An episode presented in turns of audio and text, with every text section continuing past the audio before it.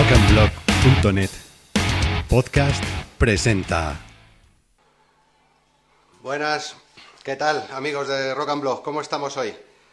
Bueno, ya es domingo, como sabéis hoy tenemos una entrevista muy especial con, con Ronnie Romero. Eh, bueno, todos eh, le conoceréis, eh, vocalista de, de, Lords of Black, vocalista actual del nuevo proyecto de Rainbow, ha pasado por Core Leoni, bueno, tiene una serie de, bandas con las que ha estado, pues haciendo fantásticos trabajos y bueno, derrochando curro, porque la verdad es que es un auténtico currante de esto y, un, talento, un talento tremendo.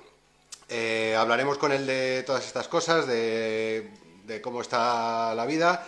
Y bueno, y sí que os eh, pedimos que aguantéis hasta el final de la entrevista porque bueno, tendremos una sorpresita que seguro que, que a todos os, os mola, ¿vale? Bueno, voy a ver si está ya por aquí Ronnie y voy a bajar un poco más esto y empezamos a hablar con él.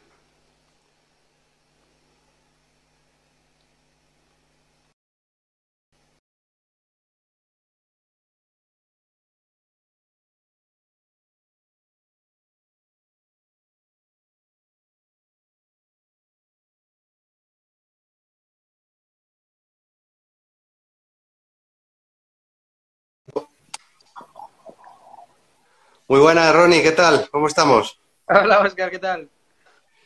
Muy bien, ¿qué tal? ¿Cómo va la, cómo va la vida? Muy bien, muy bien, tranquilo de momento. Sí, ¿no? ¿Qué estás, en Madrid? En Bucarest. Ah, en Bucarest, ostras. ¿Y allí cómo estáis? ¿Cómo está el encierro por allí? Eh, bastante tranquilo, la verdad, desde, desde el principio de la cuarentena, eh, digamos a mediados de marzo que se decretó aquí la verdad es que bastante controlado todo, eh, la gente se ha portado bastante bien, eso nos ha permitido tener ciertas libertades que sé que en España no tenéis. Eh, así es que bastante tranquilo, se puede salir al súper, a pasear, a, hacer deporte tranquilamente desde hace un par de meses, así es que muy bien. Ah, bueno, pues genial. Bueno, aquí poco a poco vamos soltándonos un poquito, nos van dejando salir y, y vamos ahí. Pero eh, no sé, nosotros siempre somos, siempre decimos lo de que la gente lo haga todo con cabeza, ¿no? Porque por no meternos otra vez en un embolado como estos, a mí como no me hace caso nadie, pues bueno, pero si, si tú puedes decirles algo, que seguro que te hacen algo más de caso. Sí, no, es muy importante. Mira, yo me he dado cuenta aquí, yo llevo viviendo en Bucarest desde diciembre, desde finales de diciembre, y, y la verdad que me he dado cuenta de que la gente aquí hace mucho caso, eh, la gente se ha portado muy bien y eso nos ha permitido, como te decía antes, tener ciertas libertades a la hora de moverse, de, ir al súper, de poder salir a pasear tranquilamente, que, eso para la cabeza también es, muy importante no estar totalmente encerrado. Así es que yo lo, que lo único que le puedo decir a la gente es que haga caso porque al final es mejor para todos. Bueno, y, vamos a, contar un poquito, vamos a empezar por el principio ¿no? de, la vida de, de Ronnie Romero. Eh, tú empezaste eh, cantando en un coro gospel, ¿verdad? Sí. En Chile. Sí. Eh, ¿Y cómo ha sido el camino desde, desde ese punto hasta donde, donde has llegado ahora? Pues imagínate, yo empecé, como bien dices tú, en un coro de una iglesia cuando yo empecé a cantar cuando tenía como seis o siete años.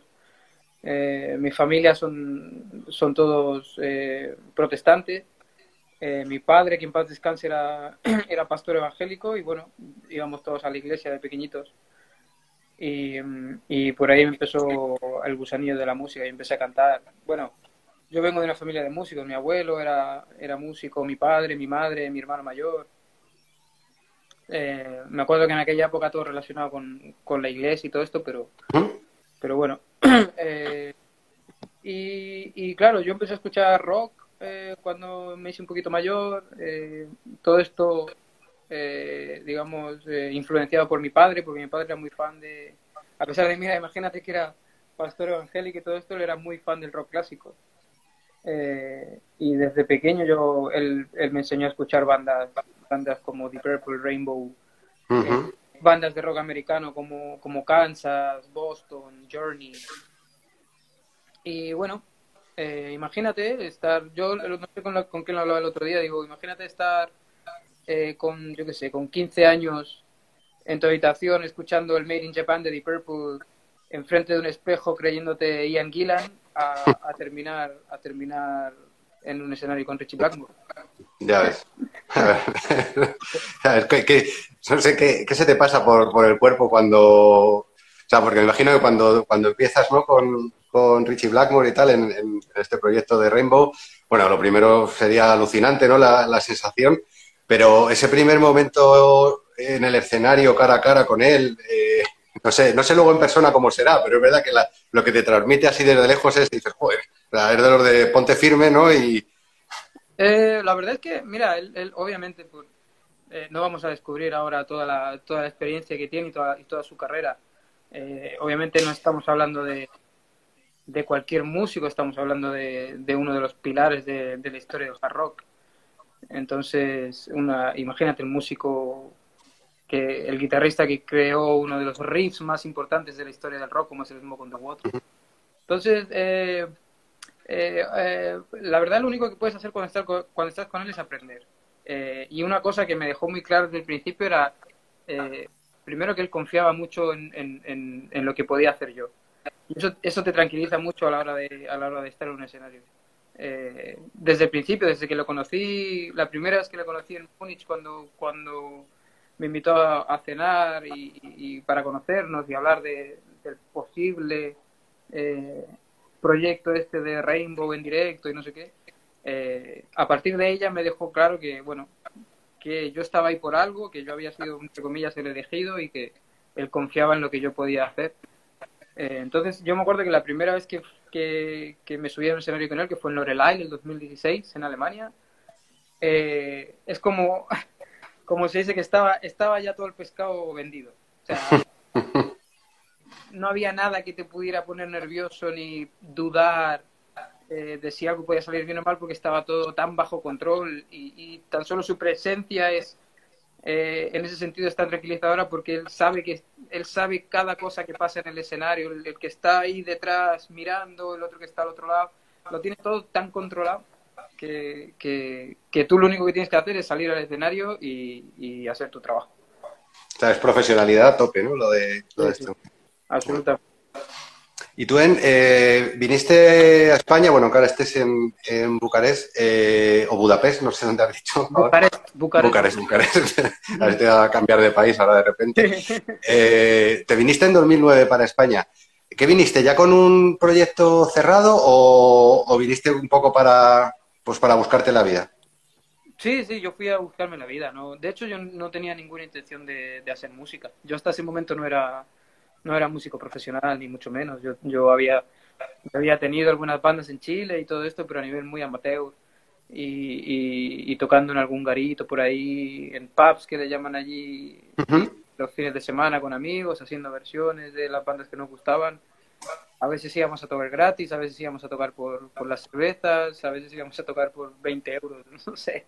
Eh, eh, pero no, yo me, yo, me, yo me moví a Europa con la intención de buscarme la vida. Eh, pero en otras cosas, imagínate, yo estudié, yo terminé mi carrera, estudié ingeniería forestal, no tenía ninguna intención de, de, De dedicar- claro, dedicarme a la música de forma profesional, y mucho menos. O sea que, nada. ¿Y cómo, ¿Y cómo llega? O sea, ¿cómo, ¿qué es lo que hace que se encienda esa chispa y, o con quién contactas, ¿no? Para que todo esto Sí, empiece a rodar. Conocí, conocí, conocí unos amigos en, en, en Madrid, en, en Fuenlabrada más concretamente.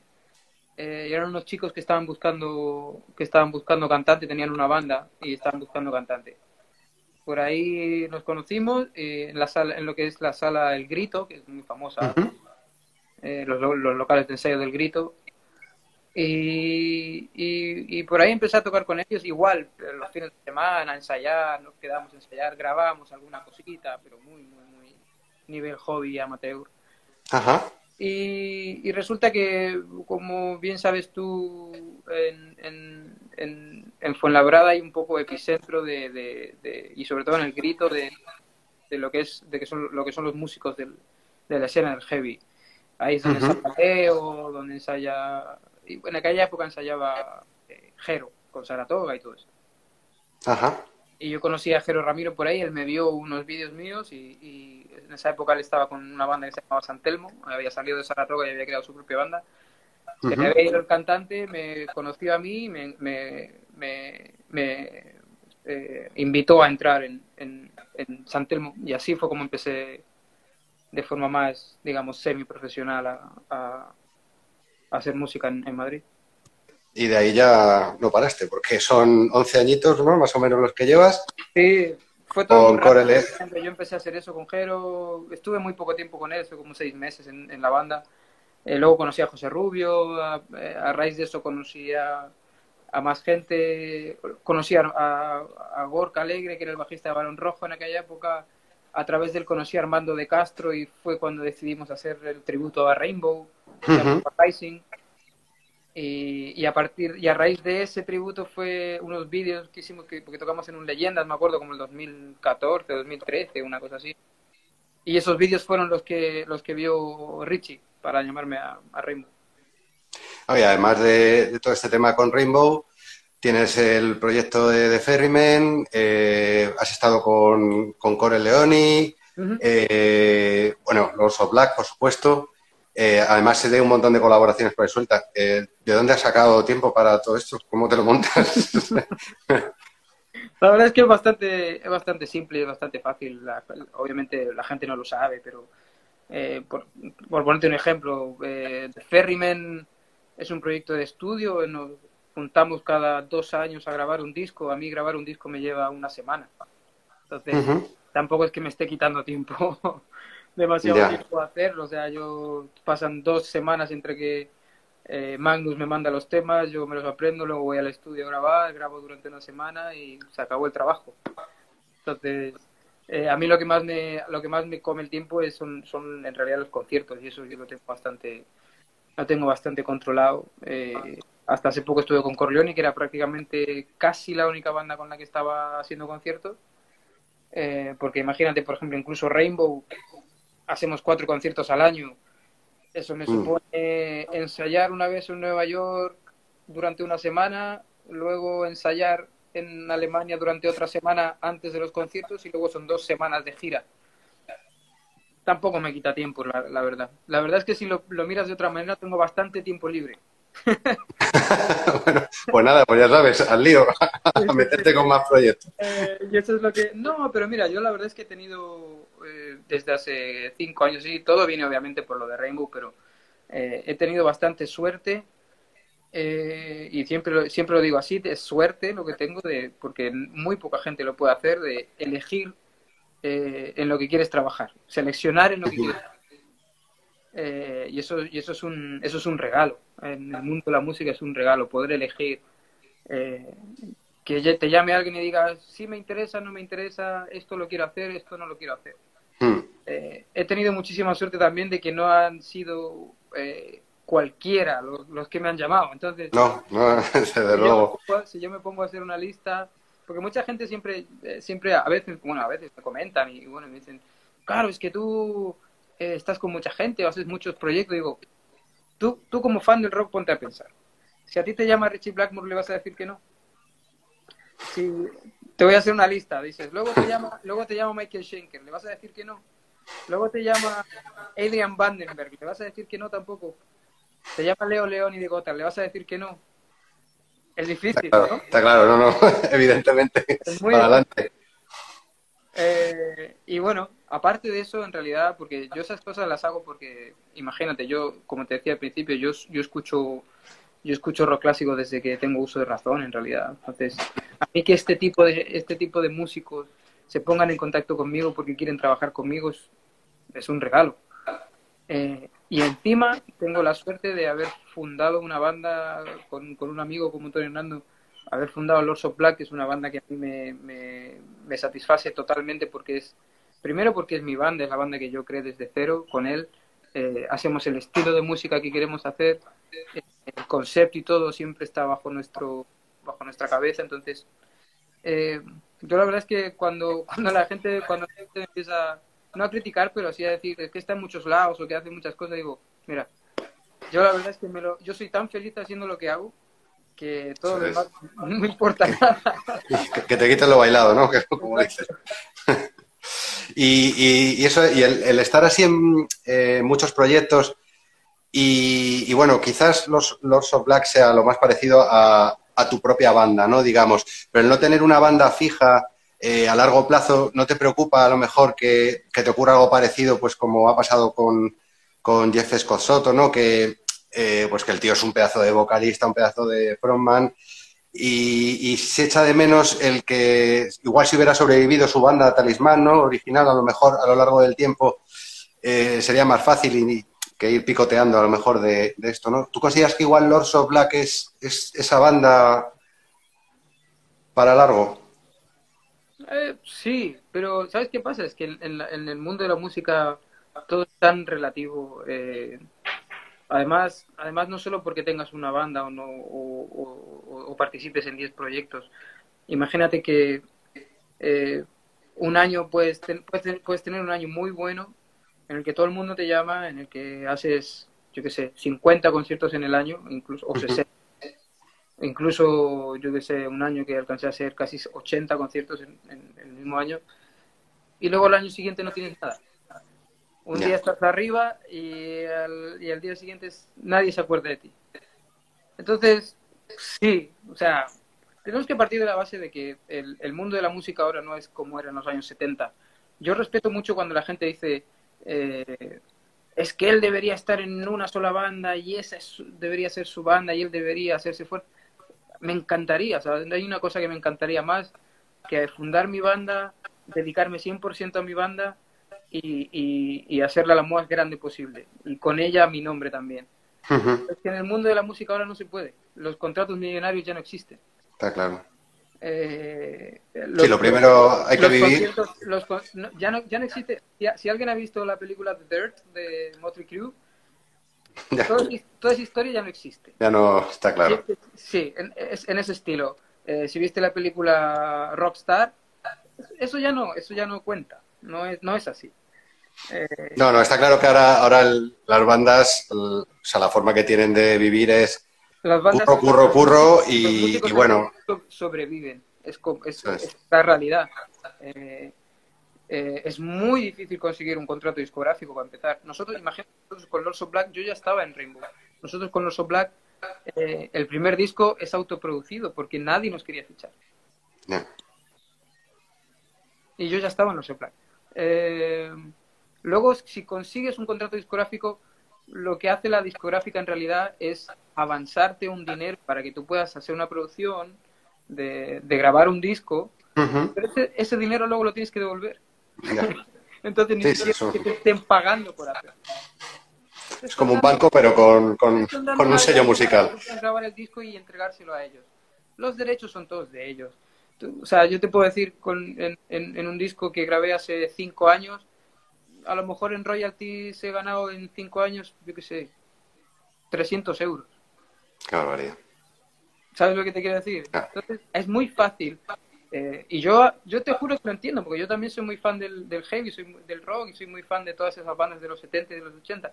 A mí me hubiese encantado vivir en esa época, que hubiese llegado un manager y que me hubiese dicho, quiero ficharte, toma, aquí tienes un, cheque de un millón de dólares, haz un disco y nosotros nos encargamos de todo y al año siguiente estás haciendo giras en, en, en, grandes estadios y todo, igual que en las películas, ¿no? pero, pero, no son, ya no es así, ¿no? No es así, no es así. Es, es, es, y cualquier músico te lo puede decir, el mismo Jeff Soto del que estabas hablando antes. Mm. Eh, yo lo entiendo, él, su carrera no la ha desarrollado así porque él haya querido, son las circunstancias de la vida. Incluso ahora, imagínate, con todo esto que ha pasado del virus, eh, que nos afecta a los músicos, a, músicos, músicos como nosotros, que somos de, estamos ahí en, en, el medio de la tabla, pero los que están arriba también. Eh, no hay conciertos. No. La gente no trabaja, no se puede comprar un disco, eh, no se puede comprar merchandising, no se puede comprar la camiseta. El próximo año, cuando empiecen los conciertos, la gente no va a tener dinero para ir a los conciertos. Sí, está claro. Está claro que esto. O sea, antes es cierto que entraba mucho dinero de la venta de discos. Eh, mm. eso ya está claro que nos hemos olvidado. Sí. Y el dinero venía de los conciertos y lo que mueven los conciertos. Con lo cual ahora, pues, es, con todo este marrón, pues es complicado. complicado, pero bueno, y luego esperemos que... Que, que, siempre la, la, gente se ríe mucho, dice, eh, cuando me dicen, ah, claro, es que estás con Richie Blackmore, con Vandenberg, con Michael Chen, que digo, imagínate que tú eres un informático que trabaja en Google, ¿no? Y, y de pronto viene Microsoft y te dice, oye, ¿quieres trabajar para nosotros? Pero no tienes que irte de Google. ¿Lo haces o no? Está bien, sí. es lo mismo. El, la gente a veces tiene que darse cuenta que el mundo de la música es como un trabajo, un trabajo como cualquier otro. Somos, ya no somos, las, las estrellas del rock ya no existen. Eh, y te, te, ponía el ejemplo antes de, de Motley Crue. Ese tipo de estrellas del rock, de, como Guns N' Roses y todo eso, ya no existen. Eh, esas celebridades han pasado a otro estilo de música, como el rap, el hip hop, el pop y todo esto, ¿no? Eh, las estrellas estas, los niños estos que salen de, del canal Disney. Sí. Las estrellas del rock como tal, como los 70, los 80, eso ya no existe. Los músicos de rock ahora somos personas normales, que tenemos un trabajo, que algunos tenemos suerte que nos, que, que nos alcanza para vivir. Hay otros, hay muchos otros que yo conozco, que son, obviamente, yo conozco mucha gente del mundo de la música eh, y gente que no conozco, por supuesto, que no les alcanza para vivir. Y tú los conocerás también. Hay gente que es músico, que acaba de sacar un disco, pero que de lunes a viernes trabaja en una oficina. Sí, sí, está claro, está claro. Entonces, eh, está claro, el mundo ha cambiado y, y con, eso todo y hay que ir adaptándose. Es cierto, lo que pasa es, verdad que esa imagen de, de la superbanda de rock, ¿no? Que tenemos todos en, en, la, en las retinas de las bandas estas de los 80 y tal, pues, pues es lo que hay. Pero es cierto que te echas la mirada atrás, eh, cuántas bandas puedes contar que hayan salido, ¿no? Y que a lo largo de los años, digamos del año 2000 para acá, estén perdurando o puedan, o puedan sobrevivir con un nivel, a un nivel de ser tan alto, ¿no? Es imposible. Y además, sí. imagínate que eh, el nivel de competencia que hay ahora no es el que había en los 70 y en los 80. Eh, bandas como, obviamente, yo no voy a desmerecer a nadie, o sea, los grandes del rock son los grandes del rock por algo, porque tienen algo especial, porque hicieron algo especial. Pero imagínate, por ejemplo, Led Zeppelin subiendo vídeos a YouTube. Ellos no competían con YouTube. Tú ahora subes un vídeo a YouTube y el mismo día hay, yo qué sé, 5 millones más de vídeos nuevos. Eh, y ya no solo que compitas con otras bandas de rock, compites, compites con, otros, eh, con otras formas de entretenimiento que antes no existían. Uh -huh. El Netflix no existía en los 70. Eh, ahora la gente se lo piensa y dice, voy al concierto está lloviendo o me quedo en la casita viendo Netflix. Eso no pasaba antes. Ya. Eh, bueno, yo, yo, creo que después de esto que está pasando, de estos encierros, eh, muchos de los que hacían pereza... ¿El qué, perdona? Que ha venido muy bien en Netflix ahora.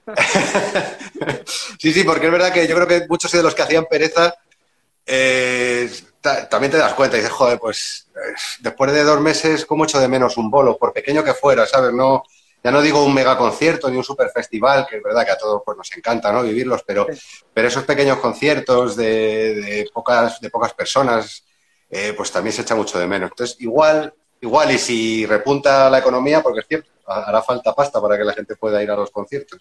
O que, bueno, todos son un montón de incógnitas. Bueno, veremos por dónde, por dónde tira todo esto. ¿no? Eso es. Y bueno, tengo, que decir, tengo, que decir, que el, el, fan, en general, el fan del rock, el fan del heavy, eh, suele ser un fan muy fiel. Eh, y, y, porque yo también lo he hecho cuando era más joven y cuando no me dedicaba 100% al mundo de la música. A veces sacas de donde no tienes, te consigues porque tú necesitas ese disco o porque necesitas ir a ese concierto porque es una banda que te, y un artista que te produce algo que, que no te produce otra cosa. Entonces, sí. eh, de todas formas, yo creo que eh, eh, de alguna manera, de alguna manera, por lo menos en el mundo de la, de la música, de nuestro estilo, eh, se, se, va a repuntar muy rápido. A mí lo que más me preocupa ahora, obviamente, es el trabajo personal y todo esto. Yo vuelvo a decir, muy agradecido porque he tenido la oportunidad de seguir trabajando en, en estudio y todo esto. No me ha afectado tanto. Eh, pero también tienes que pensar en toda la gente que está que involucra a la industria de la música, ya no son solo los músicos, eh, ya no es solo un artista que no puede hacer un concierto, es, imagínate, es el promotor, eh, es el booking agent, el manager, luego tienes para abajo el dueño de la sala, el que sala, los técnicos. de la sala cuando, esa noche del concierto, eh, incluso si vamos lo, lo más posible, dice, la señora de la limpieza que limpia la sala después del concierto.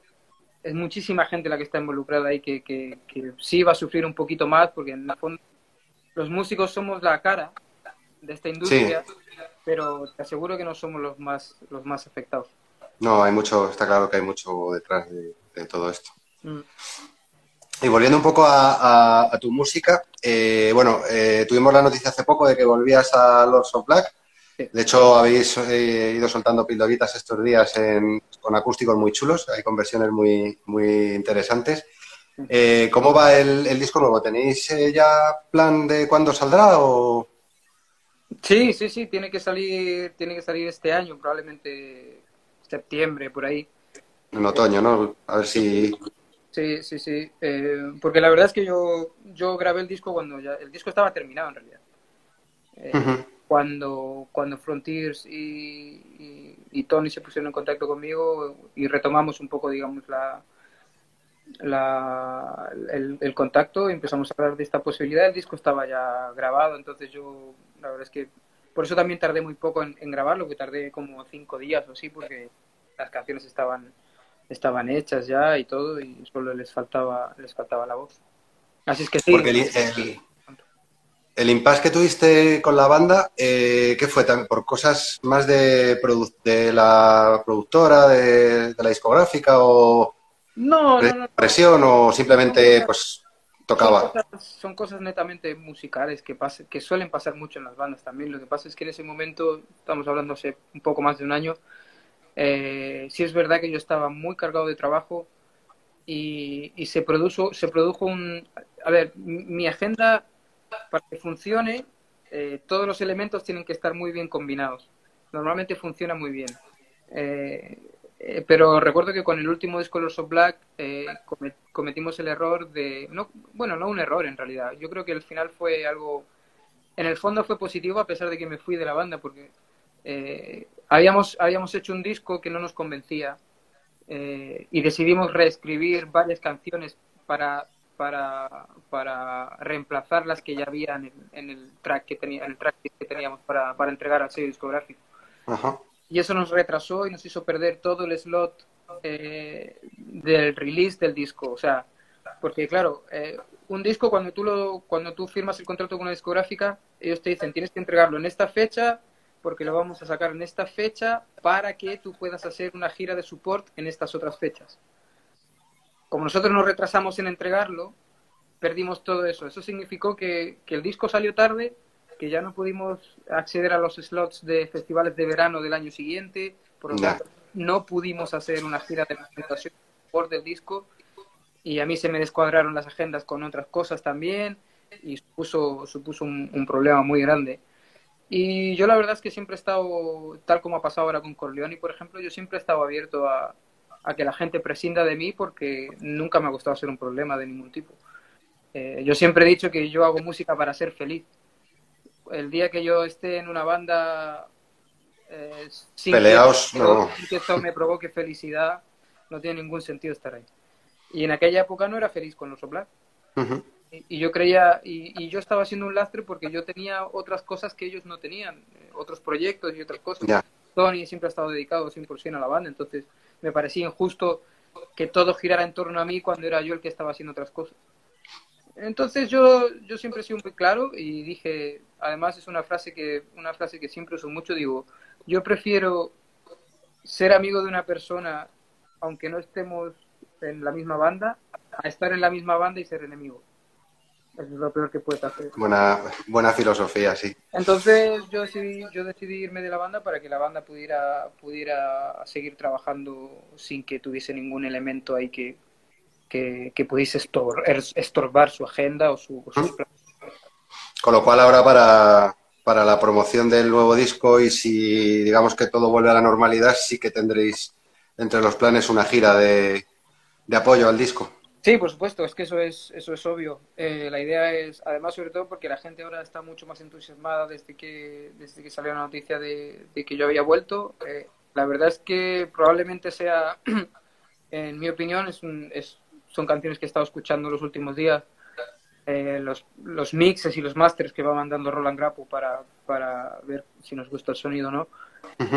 Sea probablemente el mejor disco de los Black que hayamos hecho hasta la fecha, a pesar de que el primero y el segundo son discos que gustaron muchísimo. El tercero no tanto porque era un disco un poco más eh, denso, eh, que fue una cosa que hicimos a propósito, pero eh, creo que ahora el disco es muchísimo más dinámico, tiene canciones y, y, tocamos estilos que la gente nos espera, creo.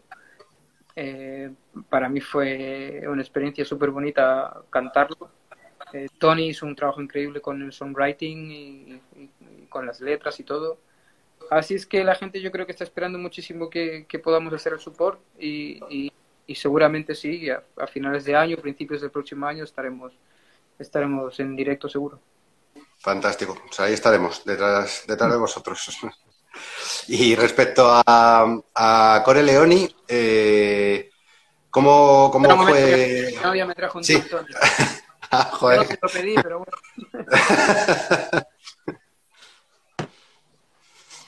eh, comentaba con respecto a Core Leoni. Eh, el, bueno, nosotros eh, pudimos veros en, en directo. La verdad es que la banda sonaba fantástico. O sea, era, daba una sensación para los que conocimos a los, a los antiguos Gotthard, ¿no? era una sensación como volver a aquel, aquel sonido, ¿no? Y la verdad es que nos, ha chocado bastante el que, pues eso, que ahora eh, ya no sigas, no sigas con ellos. Eh, me imagino, como comentabas, eh, tema de proyectos, a lo mejor el proyecto no encajaba con lo que tú esperabas ahora a continuación y, has decidido dejarlo, ¿no? sí, bueno, ahí pasaron, pasaron dos cosas que se venía, una cosa que se venía arrastrando ya desde antes y era que si bien en principio cuando, cuando Leo me llamó para empezar esto, eh, eh, obviamente teníamos, él lo que quería era eh, retomar ese vibe del Gotthard de los, de los primeros dos o tres discos, ya porque obviamente con su banda tomó una dirección distinta. Um, pero, o sea, yo lo vi bien al principio, pero luego había como una parte de la banda que estábamos empujando a hacer más canciones nuevas, eh, hacer música nueva, escribir y todo esto. Y, y, y, la verdad es que la otra parte de la banda nunca, nunca, lo, nunca lo vio de la misma manera y yo sinceramente me cansé un poco de, de simplemente hacer covers y de, que, y de que la gente me viera como el imitador de Steve Lee. Sí, está claro. Eh, eso, eso creo que no... Primero no era el espíritu del proyecto eh, nadie, obviamente nadie tenía la intención de, reemplazar a, Steve Lee porque es una voz que es irreemplazable. Él fue una persona, un vocalista y un frontman único.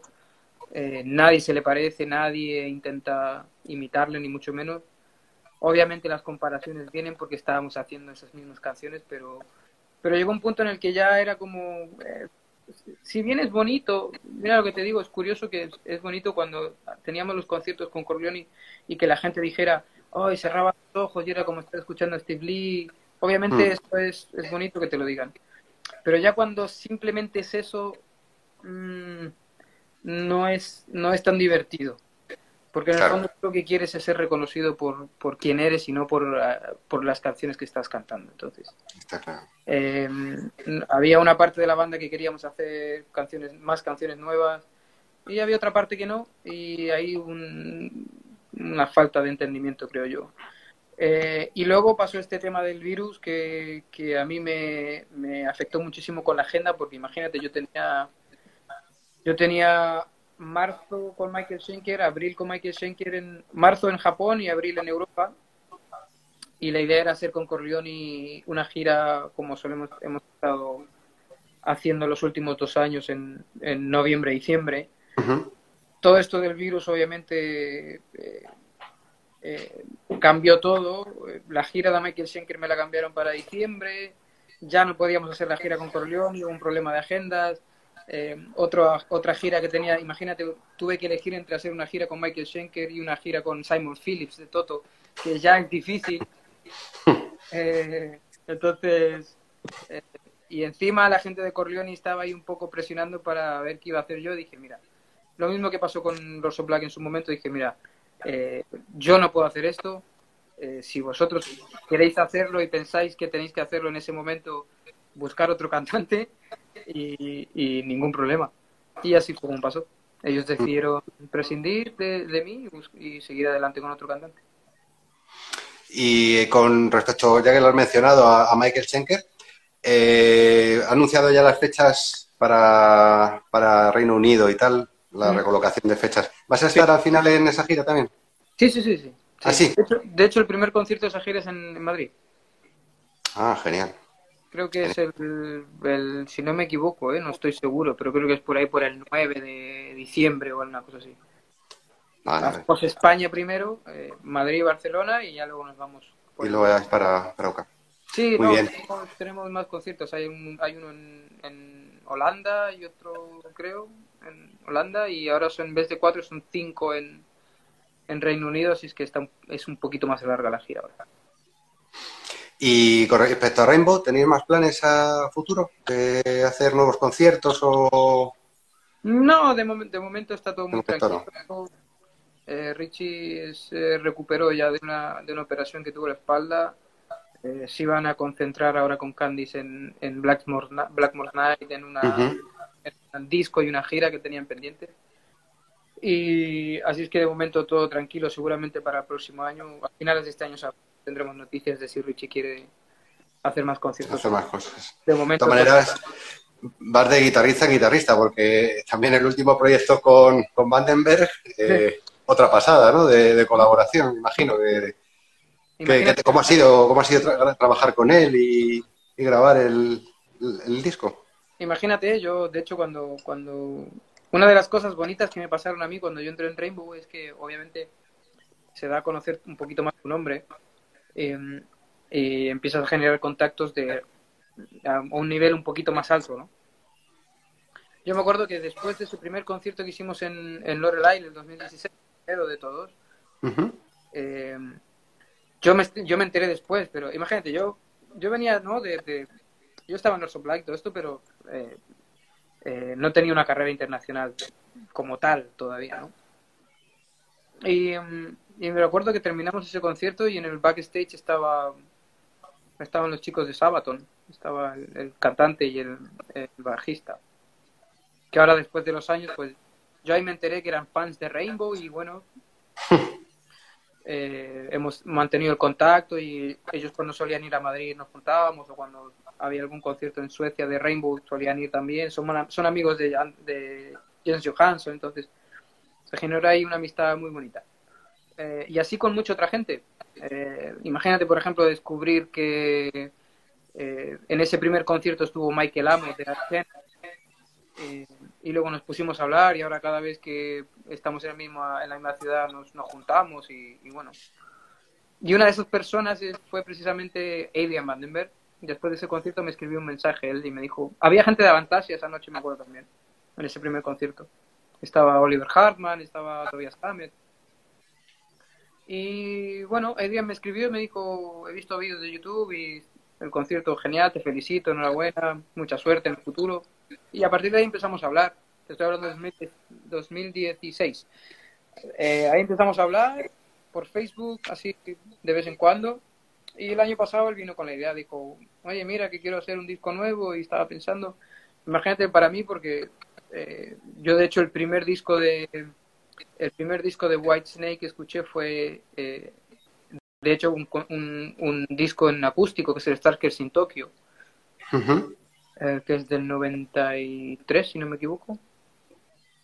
Eh, estaba Adrian Vandenberg en la guitarra con David Coburn Uh, de hecho, yo la primera vez que escuché, como te digo, a White Snake fue en acústico. Y, y luego me, me, costó mucho acostumbrarme al. al Pegar el salto a, al enchufado. Sí, fue, fue raro. Um, así es que para mí él es, eh, es, es, un héroe también. Y, y, y, que él, y que él te, él te llame para. o que piense que tú puedes cantar sus canciones es, es un halago. Tengo que reconocer también que yo no estaba muy convencido al principio porque estaba ya haciendo muchas cosas. Dije, bueno, no lo sé. Y al final mi novia, que es muy fan de Whitesnake, me convenció y me dijo, si vas a hacer algo en el estilo este, hard rock, Tiene, tiene que ser con este bueno. Así es que ella me convenció. Y has, has hablado de Avantasia. ¿No te ha, no te ha tentado todavía, Tobías, para el próximo disco? Eh, no, no, la verdad es que no. Y mira que tenemos con- eh, bastante contacto. Yo mantengo bastante contacto con todo el, con toda la gente. De, eh, soy muy amigo de, de, Ronnie Atkins, eh, de Jorlan, de, de, Oliver Hartman. Eh, con Jorlan estuve hablando, de hecho, hace poco, eh, una curiosidad que él, él es, eh, es muy al antiguo Sans, entonces no tiene WhatsApp y esas cosas. De hecho, las redes, sus redes no las lleva él, las lleva otra persona. Entonces nos hablamos por SMS. Eh, eh, Sí, es curioso. Nosotros le entrevistamos eh, pues poco antes de la gira que pasó hace poco por, por España. Pasa que era una entrevista por escrito y, y nos devolvió una entrevista que era como un libro. O sea, eran páginas y páginas de respuestas. es, una persona, es una persona que se expresa mucho, habla muchísimo. ¿eh? Sí, sí, sí, sí. es curiosísimo. En persona es, es una persona que, que- que le gusta hablar muchísimo, entonces- pero es, es, es muy, es, muy buena gente, muy simpático, muy humilde. Eh, pero no, la verdad es que nunca. Yo creo que esa, esa, mm, esa faceta del, de cantante de rock con la voz agresiva ya la tienen bastante cubierta en Avantasia, entonces no creo que. Sí, es posible, porque entre verdad que entre Lande y Atkins hacen de una Sí. buena combinación. O sea, no Así es que no creo, bastante. no creo que necesiten de momento de mis servicios. Ya veremos en el futuro. Bueno, No, siempre, siempre habrá. Aunque sea para un, aunque sea para un tema de, prefiero para grabar, ¿no? Tampoco es girar, porque es verdad que luego las giras con ellos tiene que ser súper absorbente, porque son muy intensas, muy largas. Sí, Eh, pf, al final tienes que acarrear toda esa gente, ¿no? Que bueno, que debe ser una experiencia chula, porque la convivencia debe ser divertida. Yo medio lo he vivido ya con, con Schenker, solo en los ensayos, pero de, Sí. de estar con tantos músicos ahí, eh, yo admiro, al, admiro muchísimo al tour manager, que es la persona que tiene que lidiar con 40 personas ahí, no son solo los músicos, luego son los técnicos, el de Sí. batería, los de guitarra, el bajista, no sé qué, luego lo- el- el- los roadies, el de luces, el, el de sonido, no sé, imagínate. Así que un altar, Sí, sí. un altar a los tour managers de esas, de esas giras. Que luego tienen cualquier percance en una de las fechas, te trastocan los planes y tiene que ser horroroso reorganizar todo eso. Sí, la verdad es que sí. Y hoy hace, yo no sé si fue en una entrevista anterior, no, no sé, que si tenías algún plan con Primal Fear de grabar algo, Eh, el año no, pasado podía ser. No, no, no, no. Yo grabé, yo grabé una canción con para el disco de Sinner, de Matt Sinner, Ah, para Matt. eh, que también es un, es un gran amigo, es una persona muy buen amigo, es una de las pocas personas que puedes decir tú, sí, esta persona es, es amigo, eh, mantengo mucho el contacto con él. Eh, en realidad con toda la gente, de, con todos los músicos de Primal Fear, pero sobre todo con Matt. Eh, hace poco él me estaba grabando un disco de cine y me dijo, oye, sobre, todo pensó en mí porque había una parte, me dijo, tengo una canción eh, que, que va una parte cantada en castellano y no la puede cantar otra persona que no seas tú. Así es que le ayudé un poquito ahí con la letra y eso y luego, pero nada más que eso, no con Premio Alfil. no.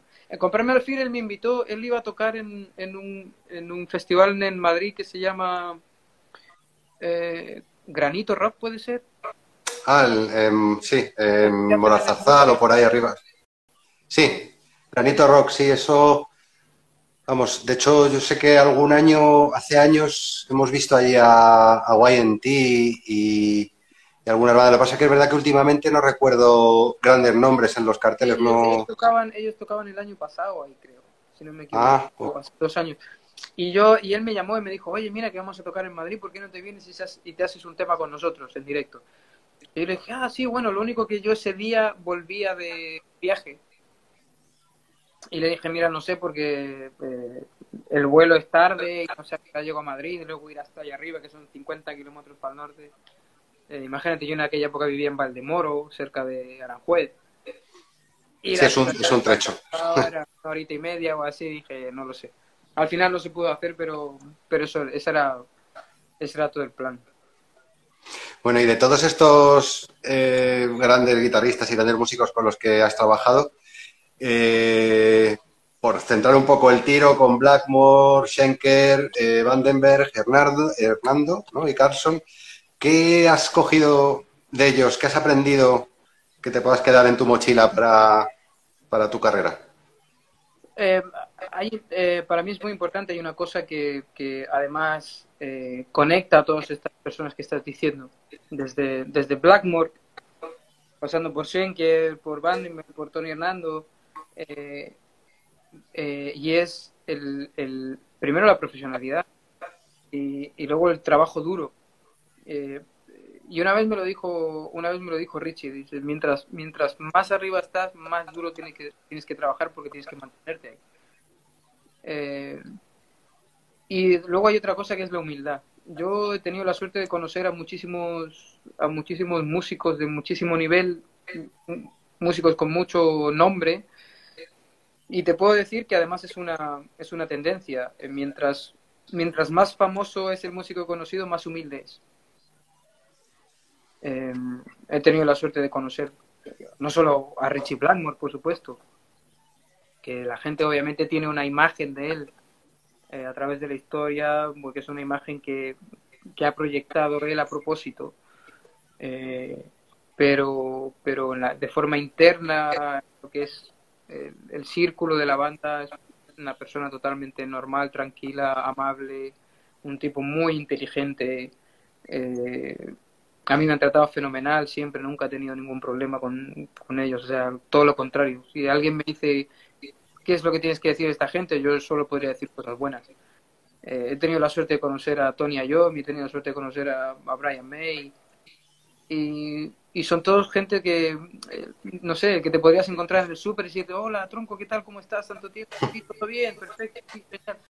¿Sabes lo que te digo? Eh, y luego, mientras más abajo vas, es al revés.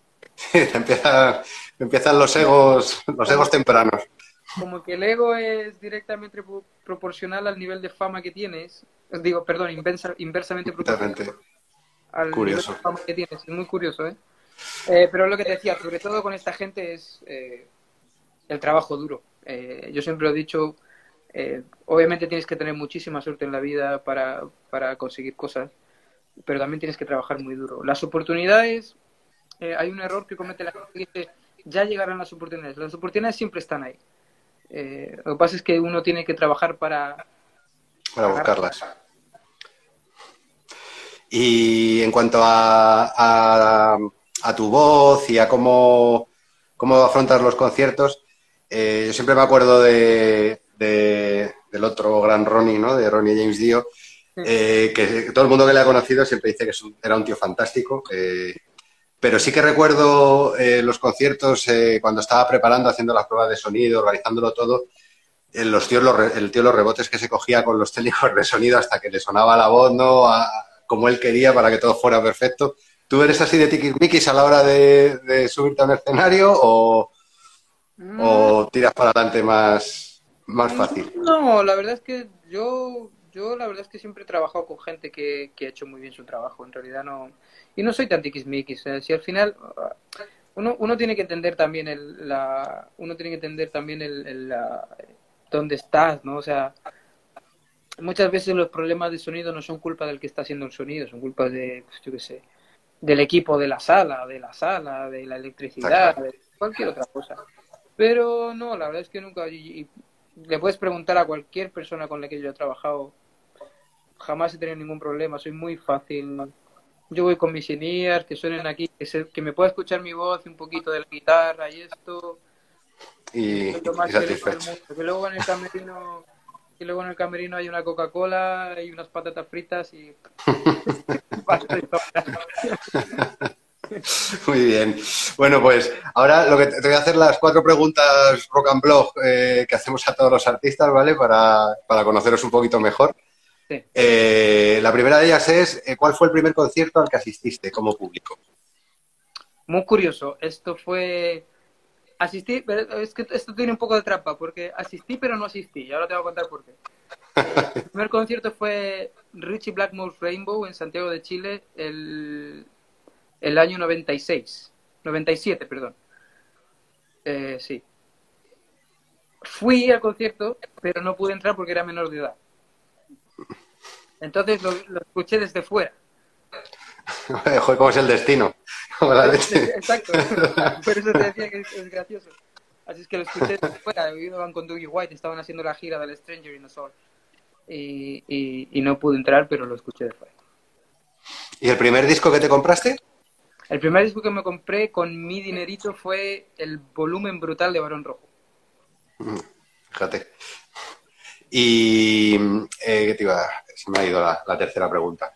Ah, eh, ¿qué persona te ha hecho amar el rock? ¿no? Y bueno, yo creo que en parte nos has contestado porque toda tu familia eh, le gustaba, o sea, eran, eran músicos, ¿no? Y tu padre, ¿no? En parte será, pero bueno, no sé si ha habido alguien más o, o No, mi padre.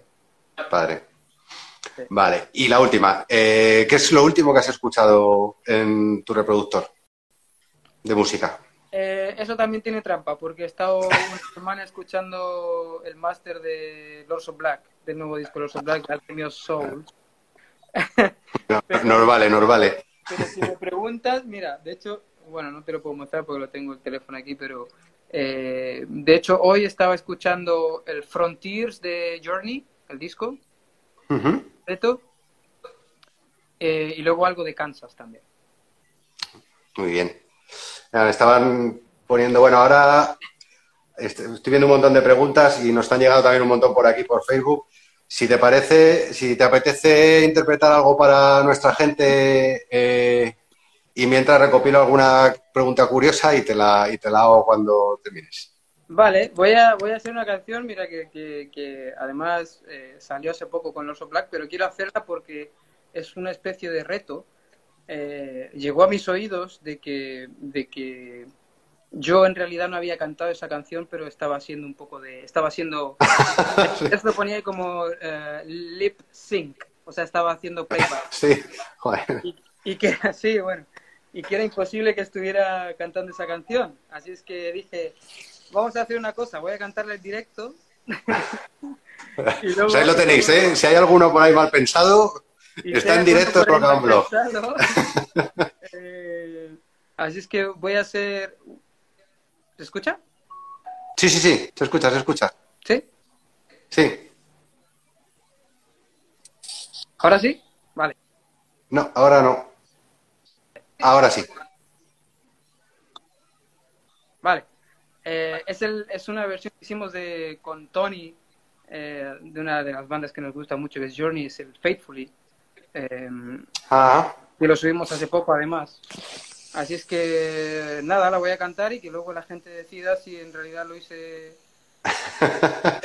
no sé, no sé si estás poniendo de fondo eh, algo, porque no, no se oye si hay alguna guitarra o algo de fondo, ¿eh? No sé si... No, no, ahora la pongo, ahora la pongo. Ah, vale, vale, genial. Yo la pongo y Bueno. tú me dices si se escucha o no. Pues ahí va el temazo de Faithfully.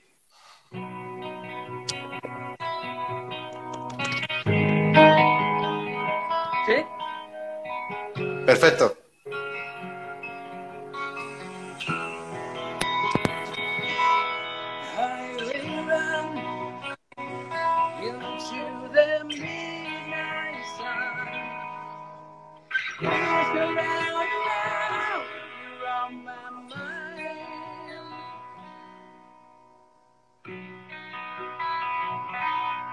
Restless heart, sleep alone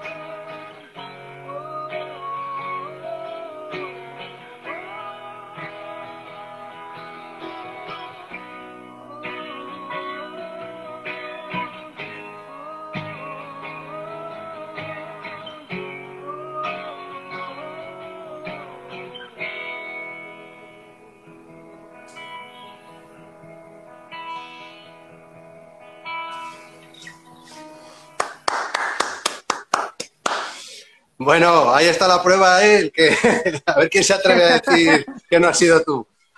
Eso. Por cierto, me, ti- me tienes que decir de dónde sacas ese gin tonic, porque a veces se me pone a mí también la voz así, ¿vale? Porque Mira, eh. Nena. Nena. Está, está en la cocina. Mi novia, mira, que me, me entiende y me quiere mucho. Yo estaba yo aquí sin pedir nada. Un gin tonic. Bueno, pues nada, Ronnie, pues, tío, un placer enorme, eh, un lujazo para nosotros tenerte aquí, de verdad. Eh, y esperamos tenerte pronto en los escenarios y estaremos ahí en primera fila gritando y, y viéndote. Ojalá sea pronto, ojalá sea pronto. Muchas gracias, Oscar. Pues nada, muchas gracias y hasta pronto. Un placer. Adiós. Hasta luego. Bueno amigos, pues esta ha sido nuestra entrevista y la interpretación de, Ronnie Romero. Como habéis visto, pues una, una pasada, ¿verdad? Eh, el, tema, el tema Faithfully este de Journey lo publicaron hace unos días en, YouTube y no me había enterado yo de que había, había habido esta, esta controversia. Pero bueno, si, si alguno tenía dudas, pues ahí tenéis la prueba, en Rock and Blog. Pues nada más por hoy. Muchas gracias a todos por haber estado ahí. He visto un montón de gente, tanto por aquí como en Facebook y en YouTube, que está todo el mundo ahí comentando. Y nada, nos vemos estos días con más entrevistas, con más noticias y como siempre ya sabéis que en Rock and Blog somos rock. Os dejo con la música de Ronnie Romero.